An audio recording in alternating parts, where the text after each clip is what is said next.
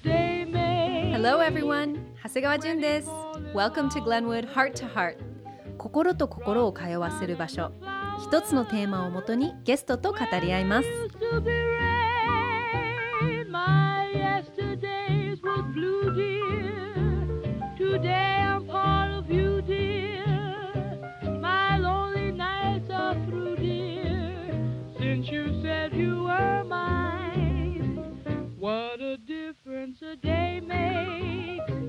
There's a rainbow before me. Skies above can't be stormy. Since that moment of bliss, that thrilling kiss, it's heaven when you find romance on your menu. What a difference a day made, and the difference is you.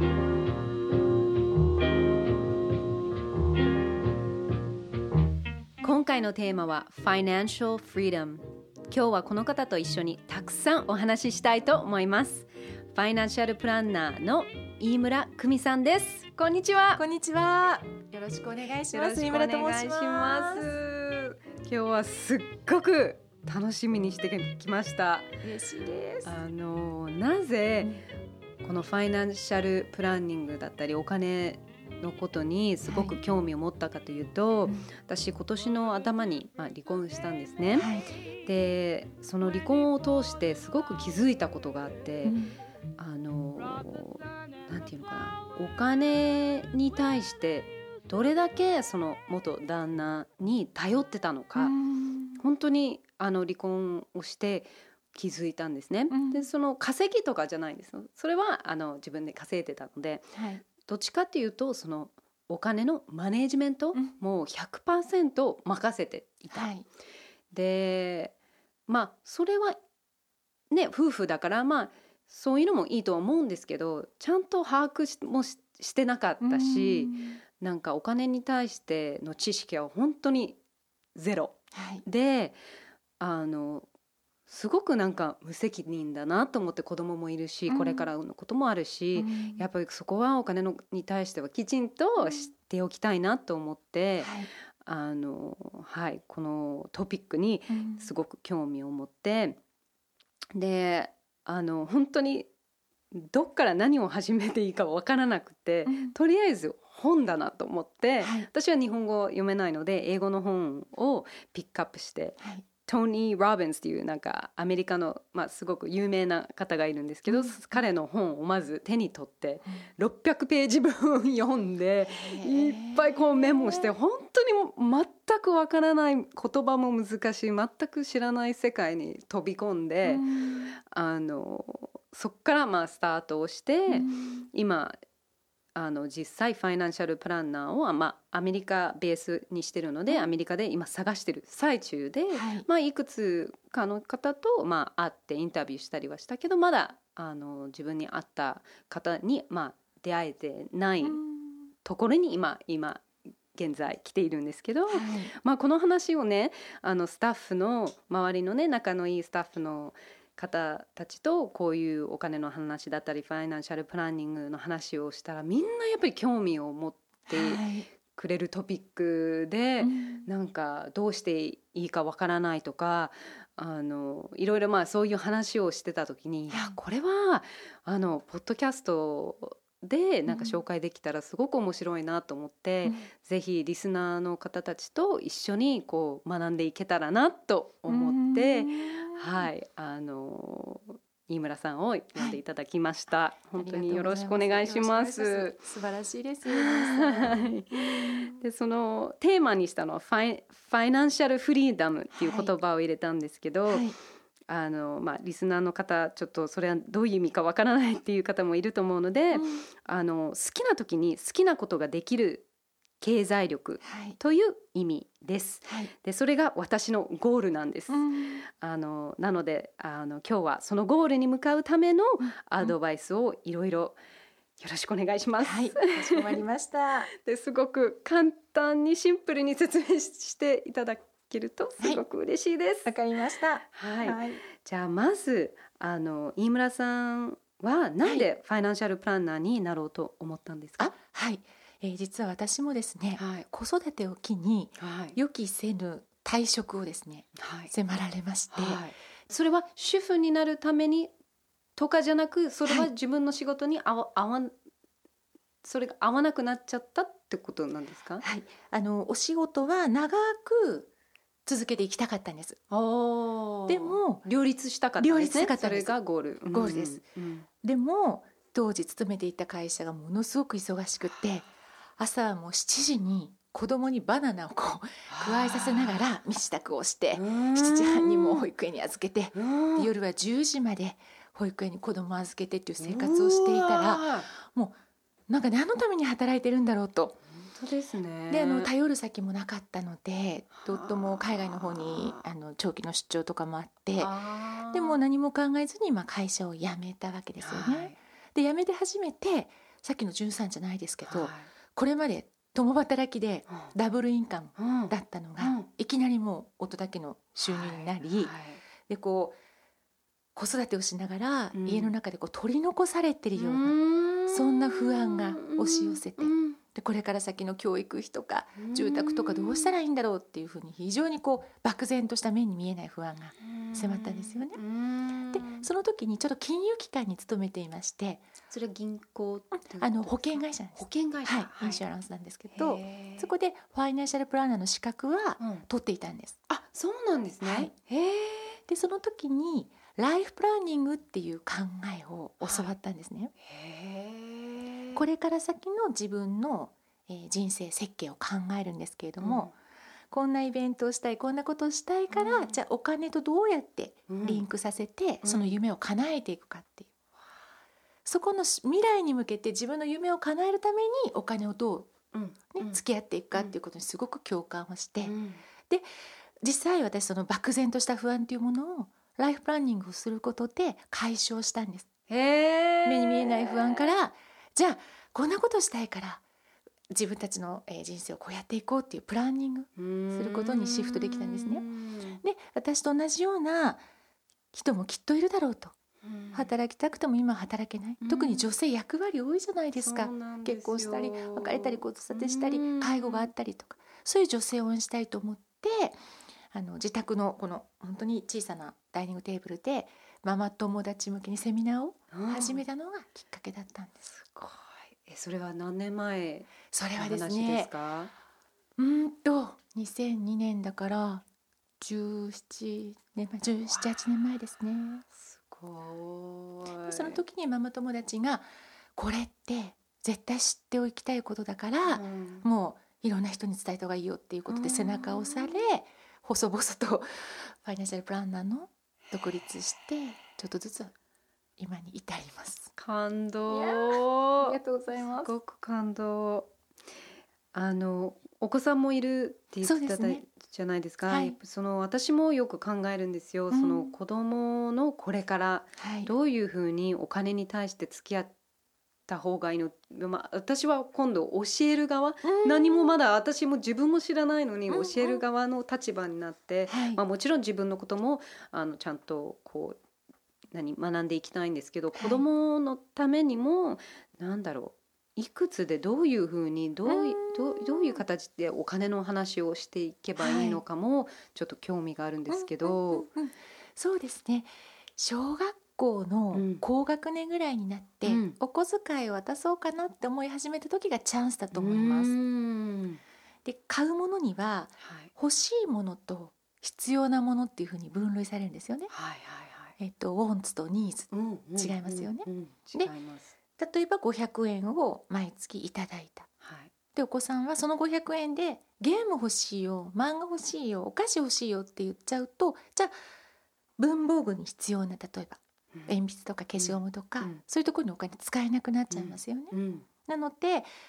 欲しいものはどんなものがあるのか必要なものお小遣いの中で買うべきものはどんなことがあるのかってことをちゃんと棚返しをしてそうなんですそれとあと大きな例えばゲームを買うなんて時に500円じゃ買えないですよね、はい。なので500円のうちからじゃあ200円を 積み立てていって3,000円になったらゲームソフフトを買うとか、うん、貯めて大きなお金にして交換するっていうこともト。あすごい学びの機会かなと思うんですね。じゃああのそのお小遣いもこう、なんていうのかな決まったのでこうなんていうのかな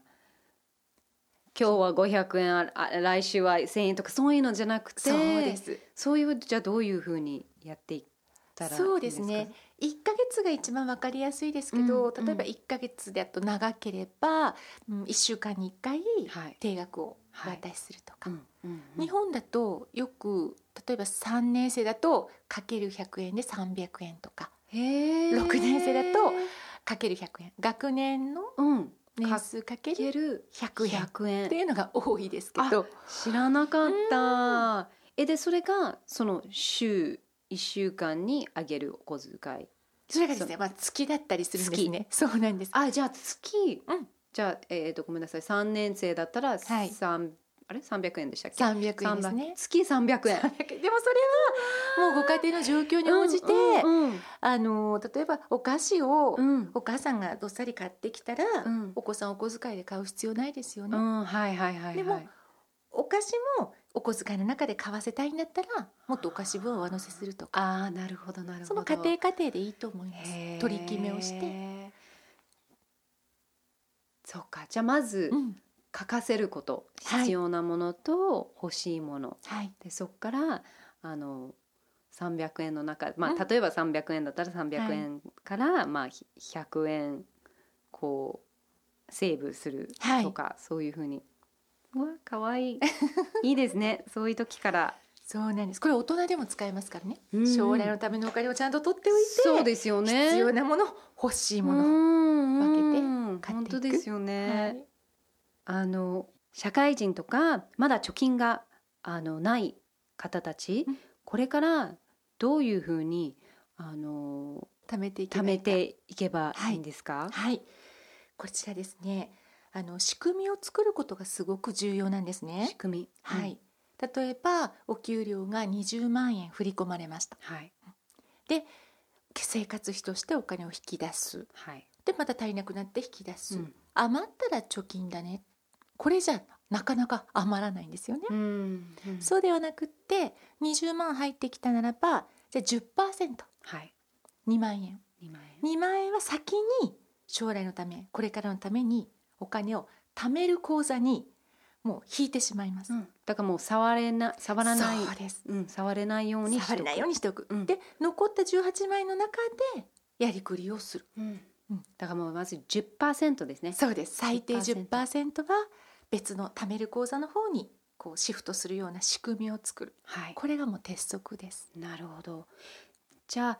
逆に貯金溜まってるはい方たち、その貯金でやっぱりこう銀行の中に入れておくともったいない、はいそうすると増えないはいそれをどどうしたらいいですか、はい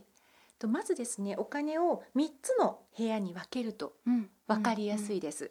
3つの部屋、はい。一つ目は、えー貯金のようにすぐに引き出せるうん現金ですね、キャッシュ。はいこれは最低限半年分の生活費。おおー例えば20万円1ヶ月でかかるんであれば、その6ヶ月分うん120万円。はい、それはやっぱり何かの時のためにうん、すぐに下ろせるイように。マージェンシそうですね。ーはうんいあの普通預金の口座にストックしておいてください。んで5年以内に使うかなって思うお金はじゅんさんおっしゃったように普通預金じゃもったいないんですうね、んそれは定期預金とかあと国債なんてわかりますかああはい国が発行してる債券、はいはいはいはいあのこの間滝川クリステルさんが1億5,000万円入れてたっていうねへえそれは元本がほほぼほぼ割れないではい安全に増やせるものです、うんでそれを5年以内に使うお金は安全性の、うんうんえー部屋に入れます、安全性の部屋はい、 OK で5年以上先もう10年とかそれこそ老後のためのお金だよっていうのはリスクを取りながらもリスクをコントロールして、まあ、ミドルリスクミドルリターンぐらいでちょっと運用するうんそれは収益性と言います、収益性はいなのですぐに引き出せる流動性の高い部屋とうんうん元本割れないで安全確実にただ普通預金よりも金利がいいものうんと、そしてちょっとリスクは取るけれども運用できるよううにんその3つにいつお金使うかなっていう目的で分けていきます。うーんなるほど、はいすごいわかりやすいですうんね。よかったです。それは、うんえっ、と収入関係なくみんな同じ風にそれはできる。そのえっ、とパーセンテージに分けていそうですね。その後にただしはい、最後に言ったその収益性リスクがある資産に関しては、は人それぞれリスクをどのぐらい取れるかによっい、てはい入れる額は異なります。なるほど。例えばお子さんいっぱいいてこれから教育費かかるよっていう場合には、うん教育費万一の時に元本割れたら大変ですようね。んとリスクは極力取らないなるほどスタイルでたくさんお金があるとうんでまだ若い、うんリスクいっぱい取れますって言ったら、うんうそのリスク性のところの比重は大きくなる大きくなるなるほど人それぞれのリスクうん受け入れられるうんうん部分で変わってきます。じゃあそれはそのファイナンシャルプランナーとはい、こういっぱいお話しして、はい、あの自分に合ったはい、風にそうです作っていね。くっていうことですね。へえ。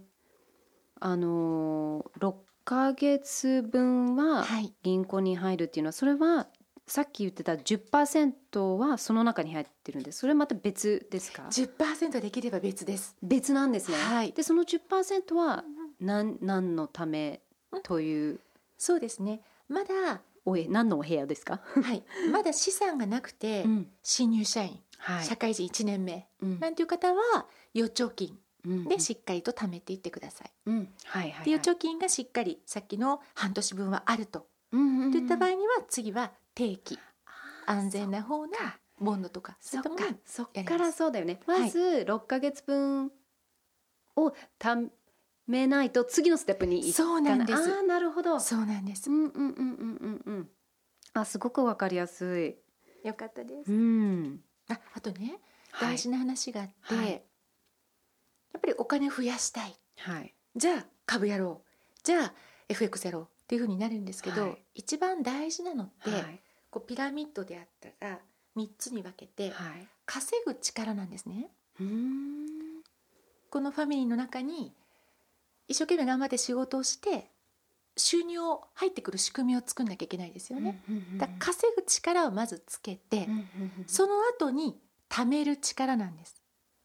いっぱいお金を稼いでもいっぱい使っちゃったらたまんないですたよまらね。ないうん貯める力。貯める力貯めたらそれを運用するあーっていうところになるのですごい土台がないのにいきなり運用運用って言ったらもう崩れちゃいますでしょ。ままずは自分の自分っていう資本うん生かしてうんより稼げる自分にだから自己投資なんて言います自分あー将来稼ぐための自分に本を読んだりセミナー出たり資格を取ったり自分に投資をする素晴らしそいれもお金の使い方でありなんですね、わあ自分にあなんかすごくうんうんスッと入りましたよかったですうんあじゃあうんうんさっきのえっ、とあれですよね6ヶ月あのいろんな部屋6ヶ月分の部屋でその次は、えっ、とえっ、とセーフなはいえっ、とセーフティーなおお部屋、はい安全性の部屋、はいで最後にうん運用とか、はいえっ、と投資、はいそこにそこめレベルまで行くと、うんいろんな投資の仕方とか、いろんなこうストックだったりボンドだったりさっき言ってたあるいっぱいあるんですけどはいどうそこでいつもなんかうん分かんなくなってストップかかっちゃうんですよね。はいあの投資といってもすごくこうギャンブル性の高いうん投機的なものもあれば、うん将来成長するなって思うものにお金を投じるうん投資うんのものと分かれますうんうん例えばギャンブル性の高いものは FX っていうよううんに外国の為替でうんうんレバレッジをかけたりとかうんあとは仮想通貨うんビットコインとかあーはネいムとか、ああいうのはちょっとマネーゲームに近いですはいそれは怖いですうんあと個別に株式を取引するのも少しリスクは大きくなりますはいでも私たちがこれから例えば老後に向けて資産を積み上げていく資産形成それに必要なものは分散させて長期で積み立てながらミドルリスクミドルリターンで運用していくっていうことは一つ大事なんですね。はい、あのなんだろう私はやっぱりお金に対しての、なんていうのかな親から何も教えてもらったことがなくうーてん逆におじいちゃんおばあちゃんに教わったんですね。ねでも教わったことはもうとにかく貯めろ貯めろ貯めろっていうので もう月5万円のお給料の時も貯めろ貯めろ貯めろって言われてそれでもちょっとだけでも貯めてきてたわけなんです、うんうんだから貯めるのはと、うんまあ上手その力は持ってるはい、ただ、その貯めたお金をどうすればいいのかが、うんうんうんうんうん、そこそこのリスクをかけるのがすごく怖くてそうですよね。あのなんかそう私は今までそういう株とかうんのイメージで、本当にギャンブルのイメージでなんかやっちゃいけないこととか、うんなんか危ないことだと思ってたのはで、いその本を読んで初めて、うんまあ、やり方があるっていうのを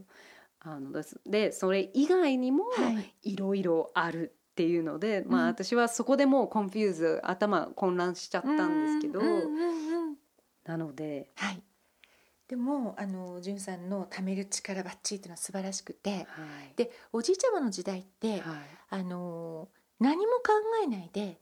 例えばゆうちょ銀行のはい定額貯金にポーンって預けておけば、はいもうね10年ぐらいで元本は2倍になったんです。えー面白くて72の法則っていうのがあるんですよ。はい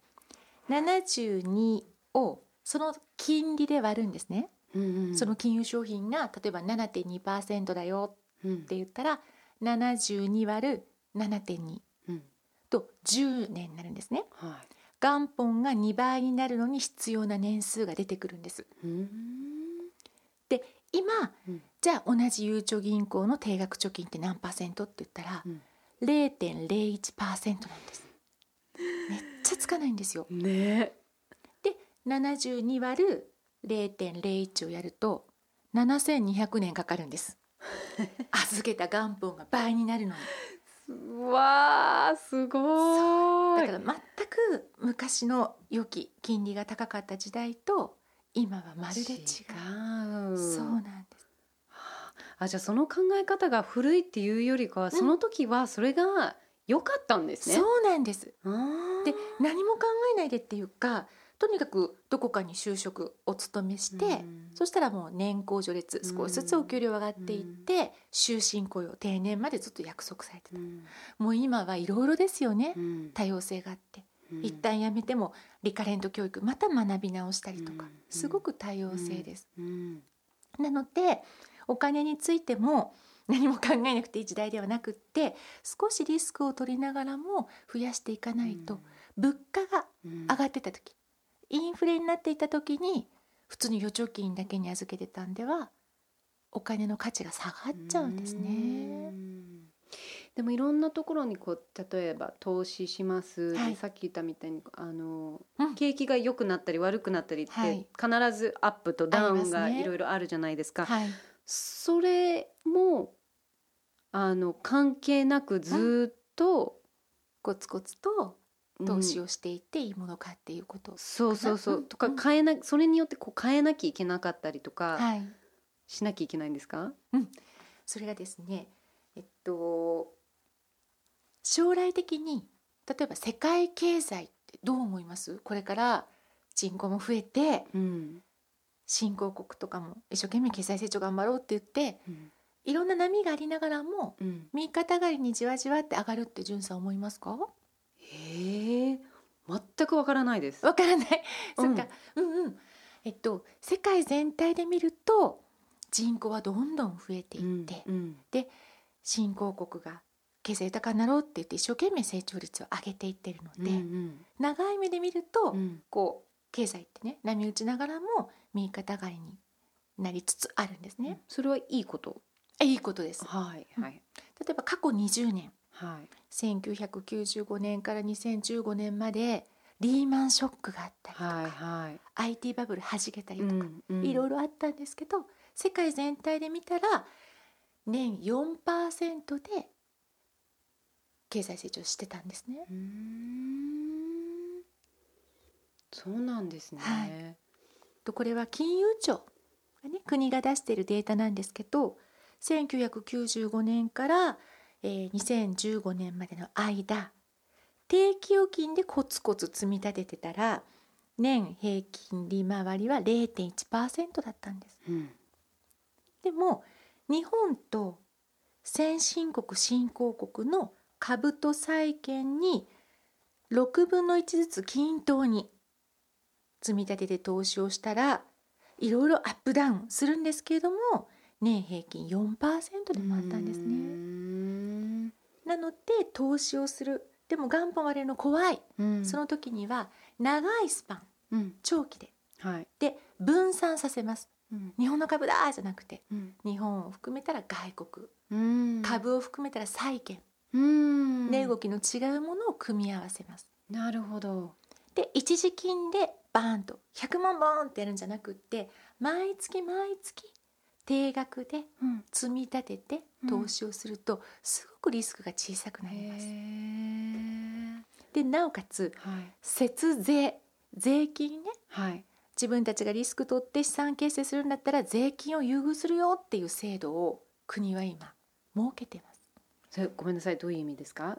とニーサとかイデコとか聞いたことないですかうん国ははいもう公的年金年金うんもう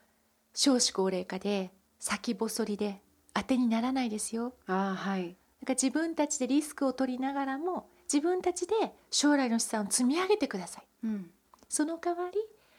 株とか債券とかでリスクを取りながら運用した人には税金を安くしますよっあていう制度を設けてるんです今今うーんなのでそういう制度をうまく利用するとはいすごくお得です。へ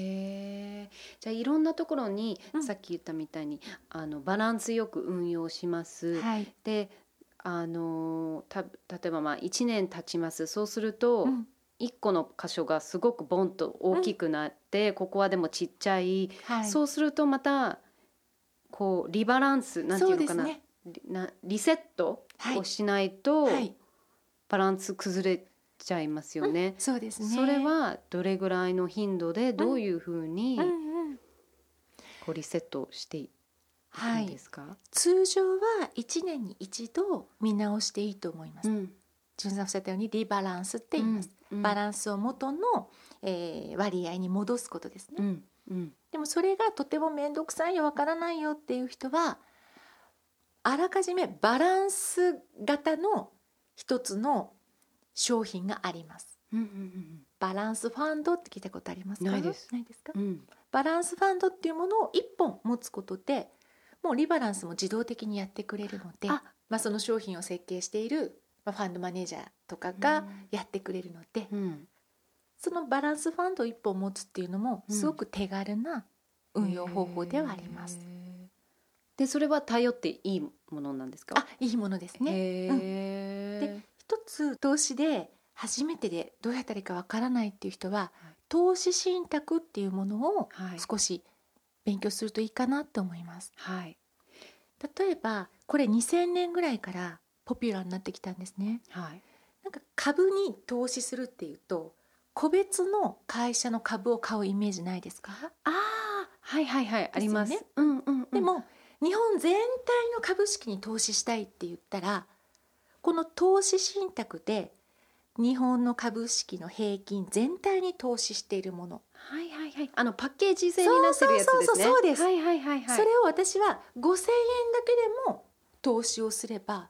もう日経平均株価っていううん日本のね、うんうん株価の平均時に5,000円分投資ができてるんです。はいはいでそれをアメリカの株式、うん S&P500 とかのにに連動するようなものに5,000円、でボンド債券にも日本の債券にも5,000円外国の債券にも5,000円って言ったら私は5,000円を4つはい2万円ではい世界の分散投資ができるわけです、うんうんそれだけでもいいんですかそれだけでもいいむですしろそれをやった方がいいんですかむしろそれですああ OK で投資信託にはインデックスファンドとアクティブファンドが分かれます、はいはい聞いたあるうんでもコストが安いのはインデックスファンドですはいその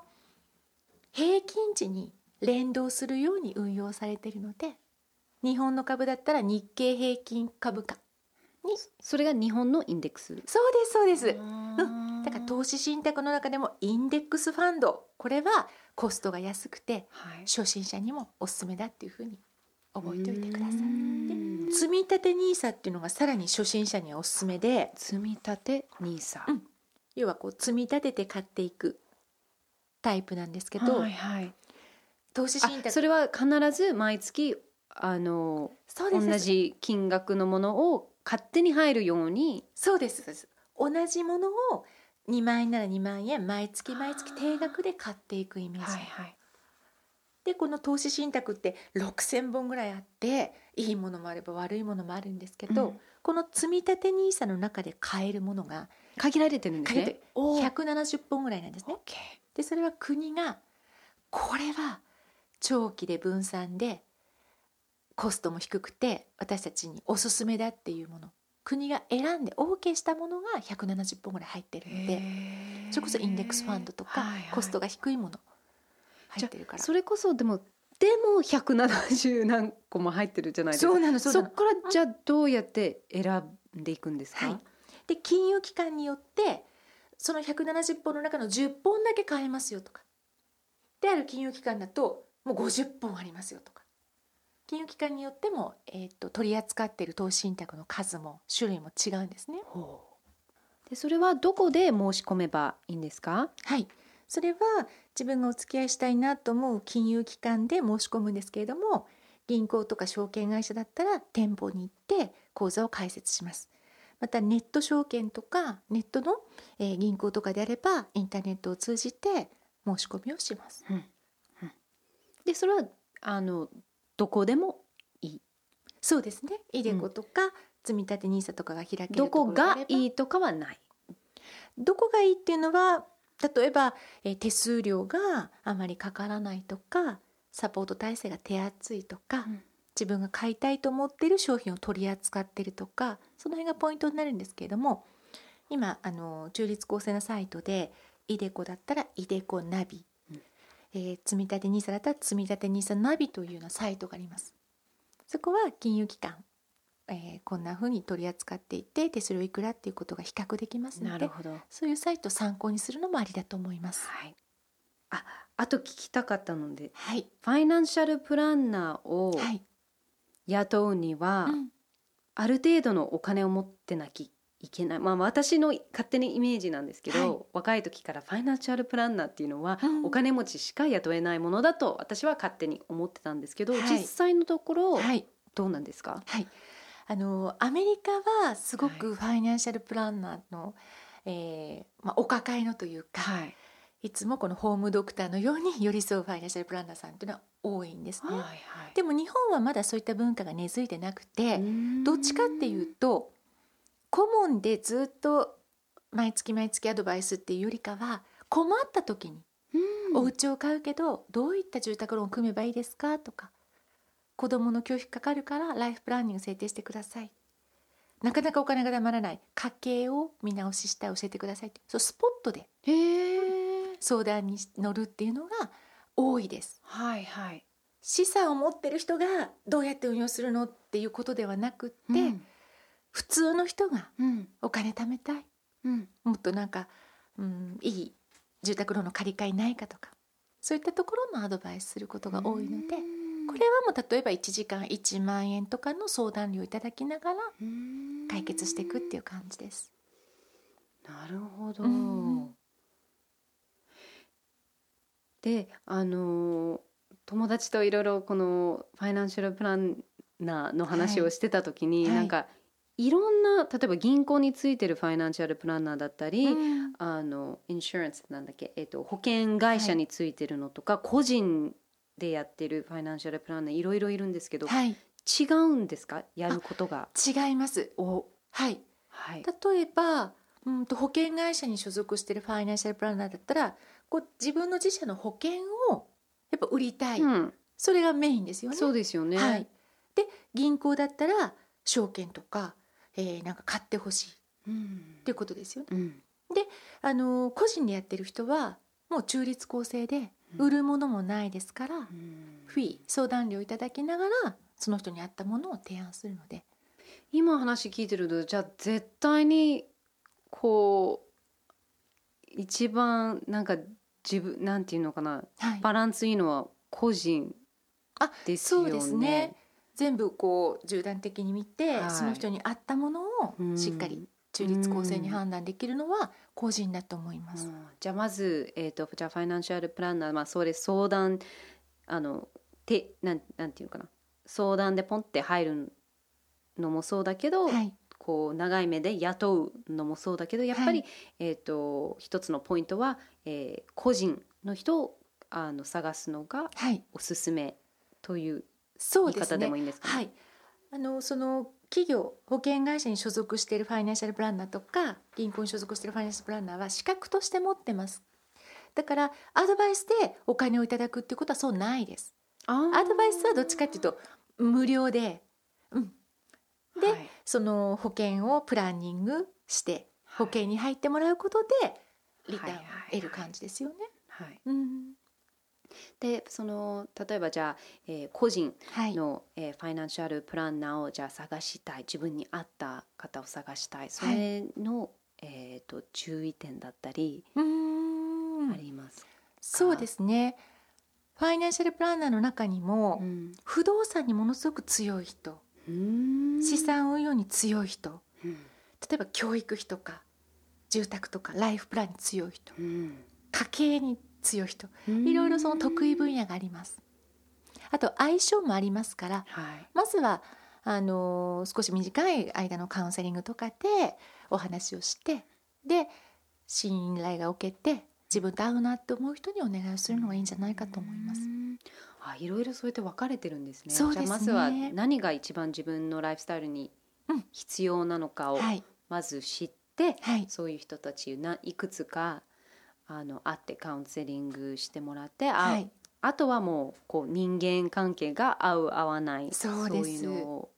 は見い、て、あとなんこう絶対聞いておいた方がいいことだったり、うんうんその例えばライセンスうん持ってる持ってないとかあんあそういうそうですね、ライセンスは国家資格と民間資格があります。うーんそれ両方取ってなきゃいけない。かそんなことあどっちないです。あで、えっとどっちかというと民間資格を持っていて定期的にその更新をしなくてはいけないんですね。で、その更新にも条件があって、しっかりその知識があるかっていうような、まあ単位みたいな大学みたいな感じで単位を取ってないと更新できなかったりするので、しっかりした民間資格のファイナンシャルプランナーを持ってた方がいいですうね。んなるほど国家資格はどっちかというと秘書検定とか英語検定みたいな、うんそんなような、うん感じなので、じゃあそういうふうにざっくりともう聞いちゃっていいんですあね。いいと思いますうよ。んうんあとはそのパーセンテージそのいろんなフィーだったあり、はいそこも多分個人だとはいいろいろ違うと思うんですけど、そうですねどこが一番いいなんていうのかな目安ですか、目安はい、うんだいたい1時間あたり1万円とか2万円ぐらいの幅が多いです、うんあとその資産運用に関しては、えー顧問さっき言ったねアメリカみたくずっとこうはい定は期いはい的に見るうん場合には総資産の 0.3%0.5% ぐらいを報酬として支払うことが多いみたいですねうん安いですね安いですか日本の方が2000万円でまあ6万とかそんぐらい大になる体なんかアメリカで私はまあ読んでる限りはなんはかい1%とか1% 1点、うーんうんですねへあーとはその方が資格を持っていて IFA っていうんですけど、はいその証券の売買とか、あとこの銘柄がいいですよみたいなはい投資顧問的な助言をする、そういった場合だと思いますあうーん日本はこの銘柄がいいですよっていうのをファイナンシャルプランナーは言えませんへー投資顧問業っていうことでちゃんとそれなりの、えーっとまあ、資格というかそれがないと銘柄まではアドバイスできないんですね。あここはいいよとかここそうですあ断定的な判断はできません。おーそこは気をつけておいた方がいいですね。なるほどあ面白いあ私はい。個人的な質問なんですけど、はいまあ私今33歳、でこう未来のそのリタイアメントに関して考え始めた方がいいのかどういうふうに考えたらいいのかはい。聞きたいんですけど、うんうんうん。そしたら、えっと、じゅんさんの中でいつまで働くっていうようなプランありますか？特に私はし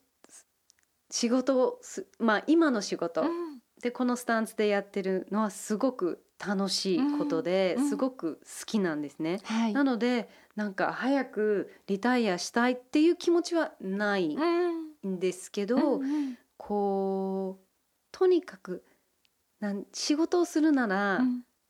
楽しく好きだから仕事をやってるっていうススタンスはずっと保ってたら、はいそれが私の夢です。はい。うん素敵です。うんうんうん、もう本当に昔と違って定年が60とか65ではい。で辞めてもうセカンドライフを楽しむっていう時代ではないです、ももう人生100年時代で、うんリタイアしたとめっちゃ時間があるんです。うんなので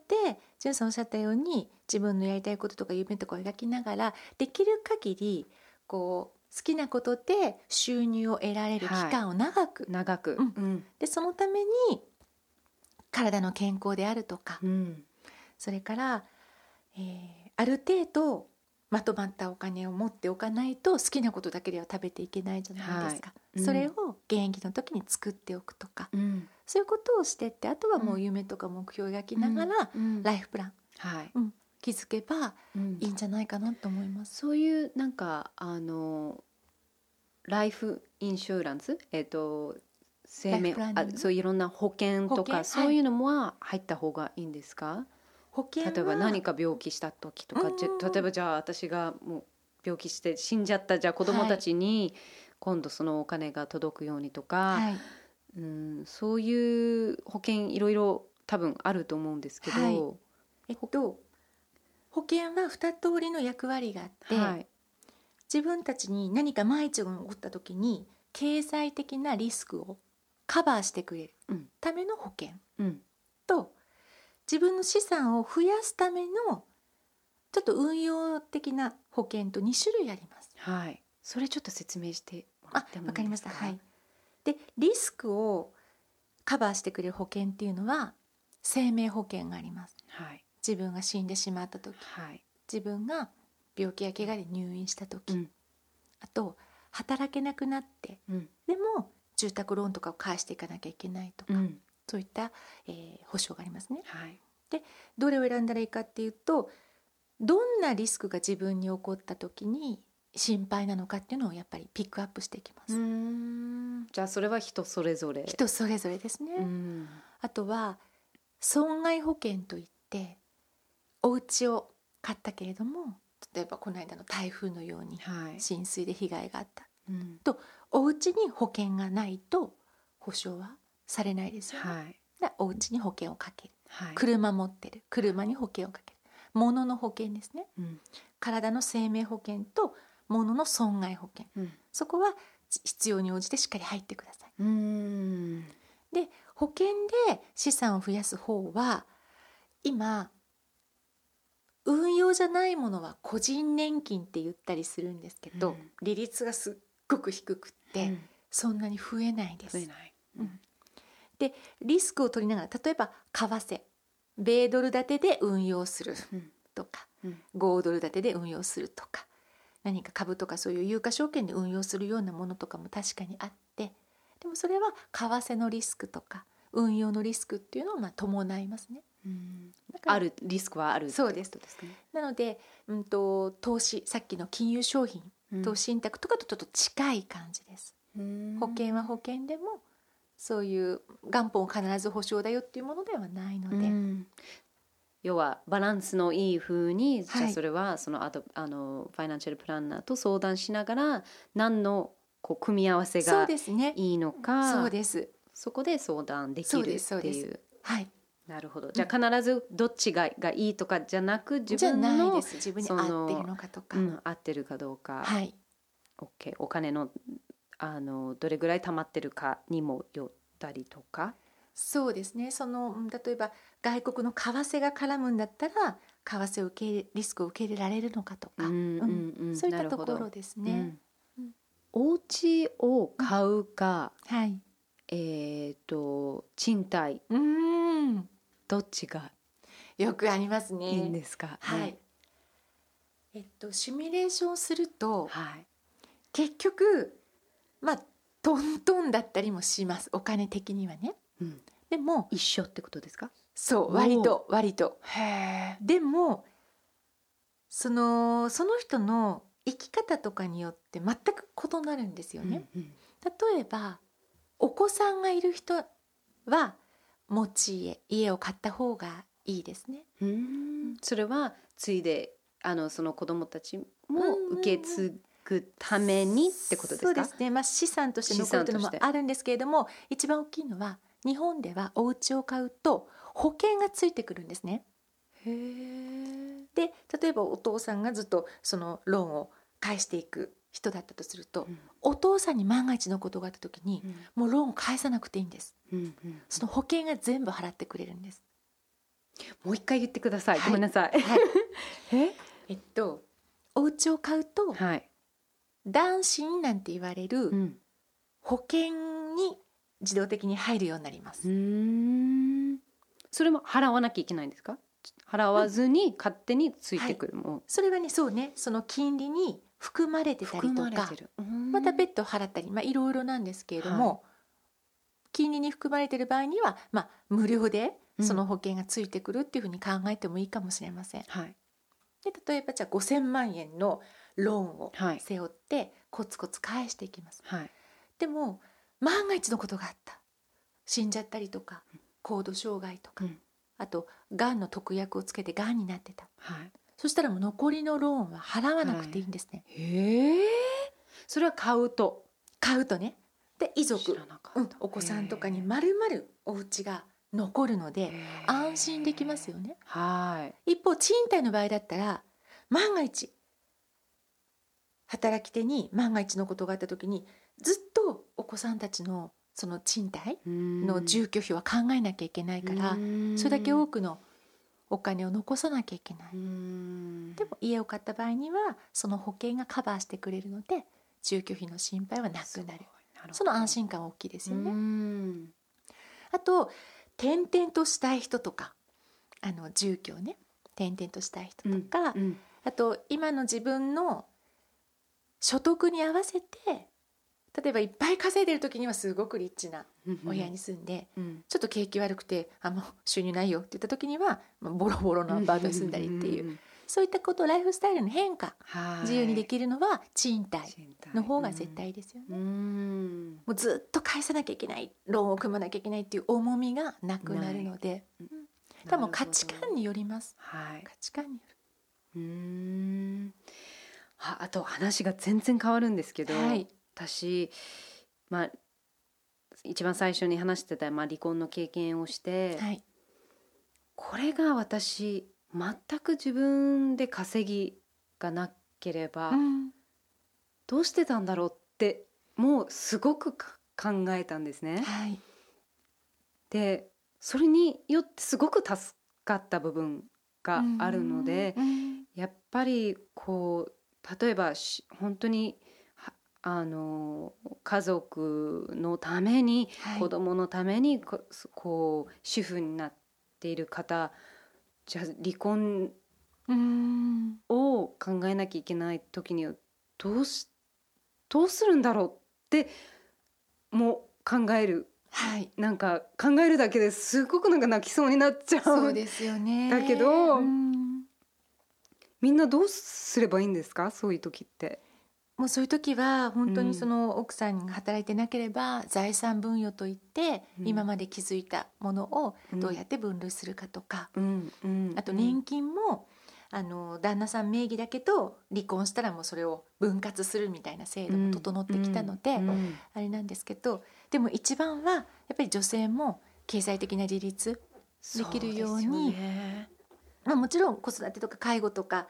あのお仕事が途中でねうんキャリアが消えてしまうことがあるかもしれないけれども自分の資産は自分で守っていくっていうのは必要なんですよね。必要ですね。名義もそうですよ自分名義の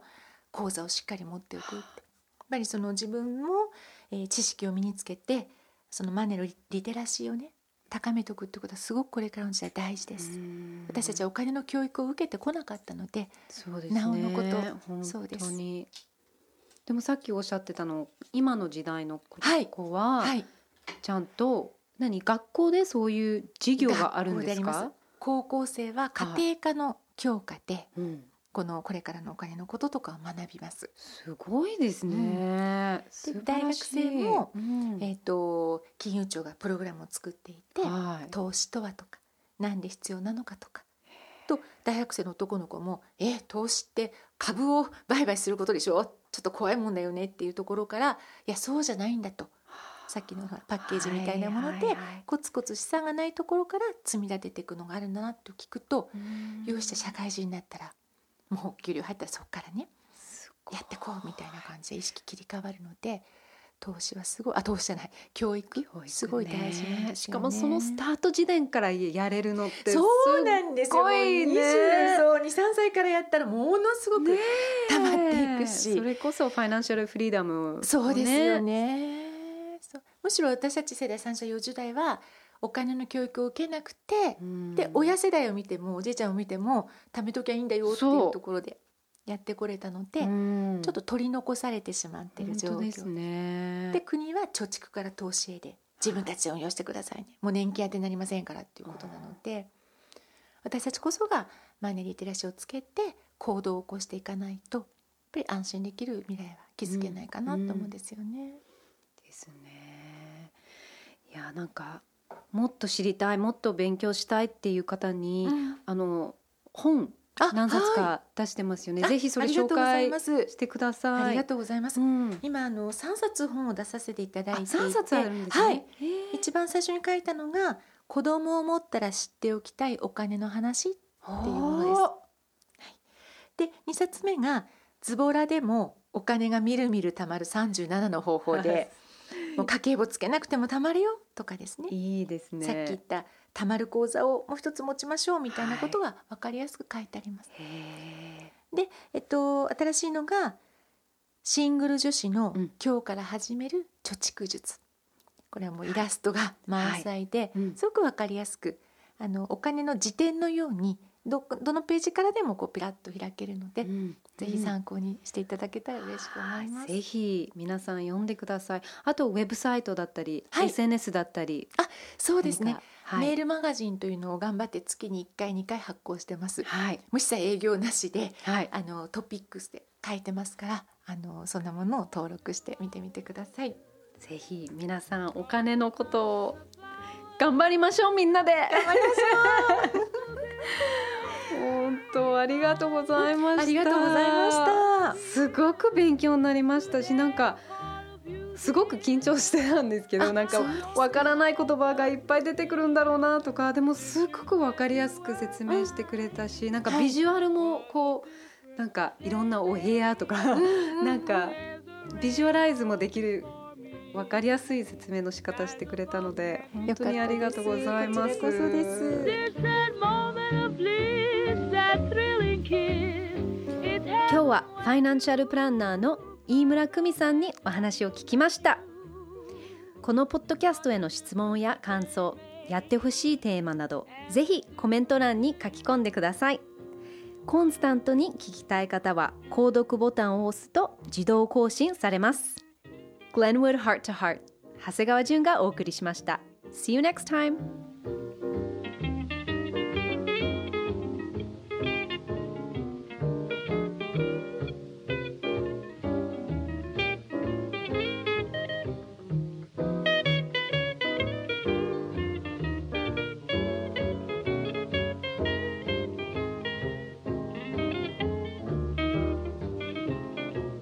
What a difference